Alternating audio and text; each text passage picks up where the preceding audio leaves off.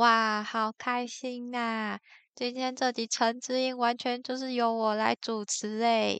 大家好，我是气管系大一的吴逸轩。到这里，你可能就会想，诶，他才大一，为什么在录职场解忧？但你非常值得听一下，为什么呢？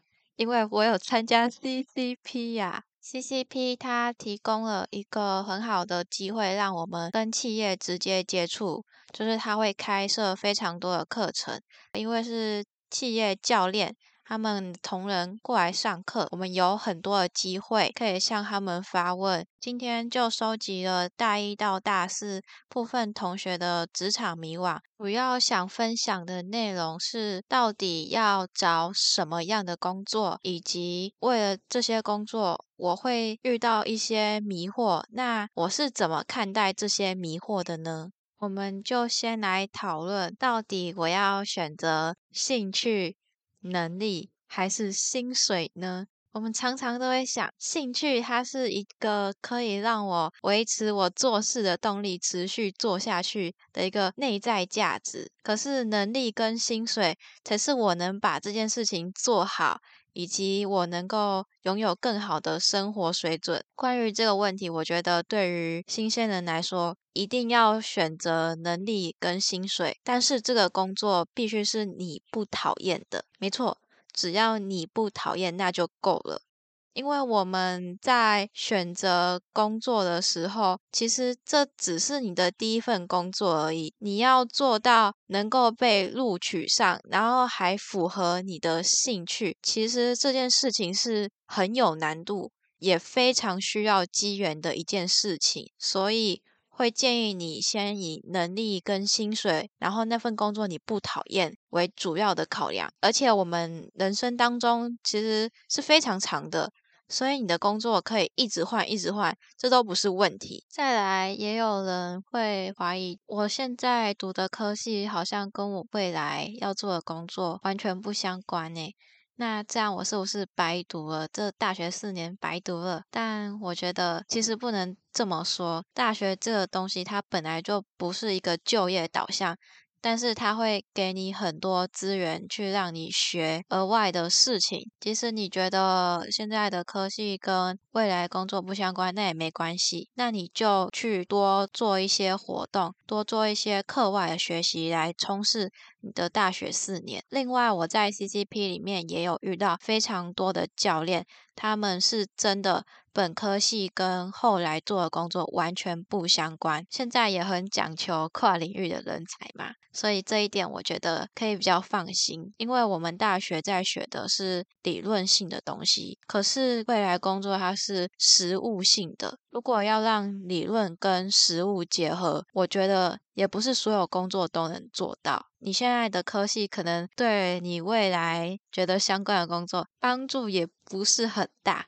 所以这点我就是觉得不用太担心了。假设你投了非常多种类各种的工作之后，面试也通过，被录取上任后，你发现啊嘞选错了工作，那是不是完蛋了？千万不要这么想，就像我说的，时间真的很多，人生很长，你不会只做这一份工作，但是你也不用马上就说你要换公司。其实一个公司里面它是有很多部门的，你是可以调换部门，可以调换部门的。所以如果你大概现在这个部门你做一两年，你觉得你有掌握这个部门它的技巧，然后你想要试着去学习其他的事情，那你其实可以试着。调换部门去学习其他领域的事情，做更多的尝试。所以说，真的不用担心我会不会第一份工作没有选好，然后整个完蛋了，就一直在做自己不喜欢的事情。聊完关于怎么找工作，以及如果找错工作怎么办之后，我们来谈谈在你求职过程当中你会遇到的一些疑虑，或者是面试上会遇到的问题。像是大家可能会想，业界上已经有非常多工作经验的老前辈，我要怎么跟那些人比啊？我只是新鲜人呢，我会不会就是比不过他们，然后面试就被刷掉，履历也被刷掉？我的优势到底在哪里？关于这个问题，我觉得你是没有任何优势的，你就是比不过他们，因为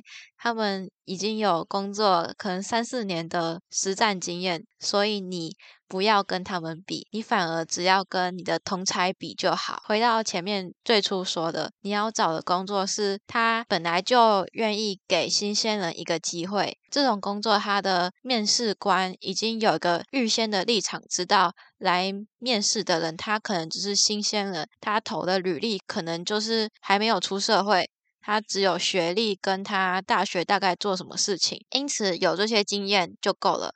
你只要跟你的同才比，不需要跟那些工作很多年的人来比，你们。可能就不是一个竞争对手。那些工作多年的老前辈，他投的可能是其他的职位。假设我们大学毕业后就马上去求职，不知道大家是不是会担心说，因为我没有那些工作经验，没有实务经验，那我对我未来要做的工作一窍不通，我只有透过文字叙述。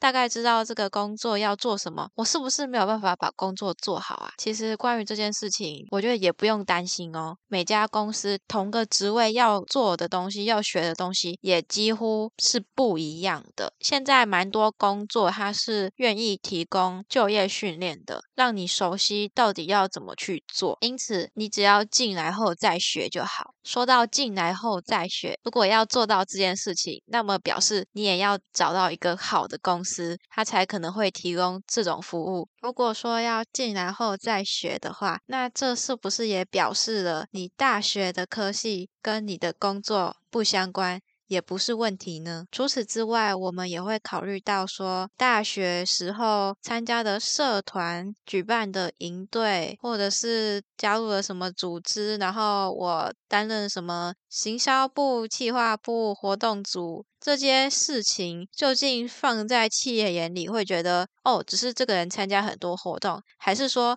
这是有加分的呢？关于这个问题，我觉得对于新鲜人来说，它是绝对加分的。但你必须要清楚的描述你到底在这个活动当中你学到了什么。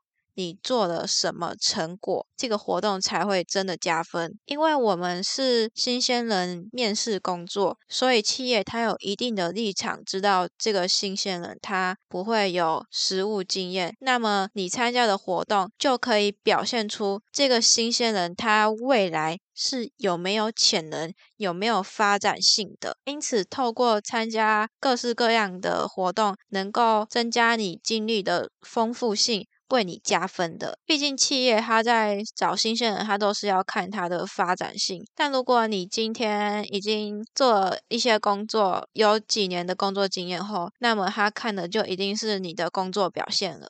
最后，我们来谈谈在面试关卡上面，我要怎么样表现才能够展现我最厉害的那一面，然后让整个面试的局势是对我有利的。首先，我想要提出，我在 CCP 有上过一堂课，是在台积电开办的一堂叫做面试技巧。在这个课程当中，教练就有提说，你在回答问题的时候，建议是要有你已经准备好的一个。SOP，那就是 E A R，E environment，A action，R result。E 代表说你要阐述一件事情，你要有一个情况、条件、任务，你当下是遇到了什么环境，你当下有什么事情，有个处境。再来，你要提出 A action，行动跟反应，为了这件事情。那么你做了什么具体的行动，或者是对他有什么反应吗？尽量详细的描述。最后就是 R result，你要讲说关于你的这些行动、你的反应带来了什么结果，或者是有什么具体的成绩吗？只要你把情况、行动、结果。三个都说出来，其实你已经非常完整的描述一件事它的前因后果，所以它就会让你的回答非常的完整。但这里要注意，你一定要讲更多的在 action 跟 result 上面。其实有非常多的同学他们会倾向在 environment 这个当下的条件跟情况说的太多，反而把他的行动跟结果说的很少。这样的话不会让面试官聚焦在你真正做得好的地方。再来，每个面试他都会要求自我介绍，或者是要你回答各种问题嘛。那你要尽量回答的东西都是你最擅长的领域，你最懂的事情，你要尽量回答这方面的，这样子你才能够引导主管去发问这些与你优势相关的问题。为什么？第一点，因为这些是你的优势，你最熟的，所以你一定能够回答的最好。第二点，因为你说的是已经你最厉害的，所以你就已经在展现你个人优势了。从一整个你回答的过程当中，其实。面试官他就大概能知道你这个人讲话有没有逻辑，你的表达能力跟你的潜力。另外就是说，你要对你的履历跟你回答的东西非常有把握，这样的话你才能够好好的迎接面试官他丢出的问题，因为他一定是根据你的履履历、你的发言来问你问题嘛。这样子我们才能够引导整个局势。对我们来说最有利，并且表现出我们最优的那一面。说到这里，你大概已经知道究竟要找什么样的工作，需要有什么样的准备，才能够让你的履历更好看了。我觉得我们在想未来的时候，总是会想的太多，好像不知道要从哪边做起。其实最简单的事情就在我们身边，你只要大学期间多做一些活动，多去做一些课外的学习，不要只读书的话，那你其实就是在慢慢的增加自己的履历的多元性。除此之外，你也要花一些时间去了解。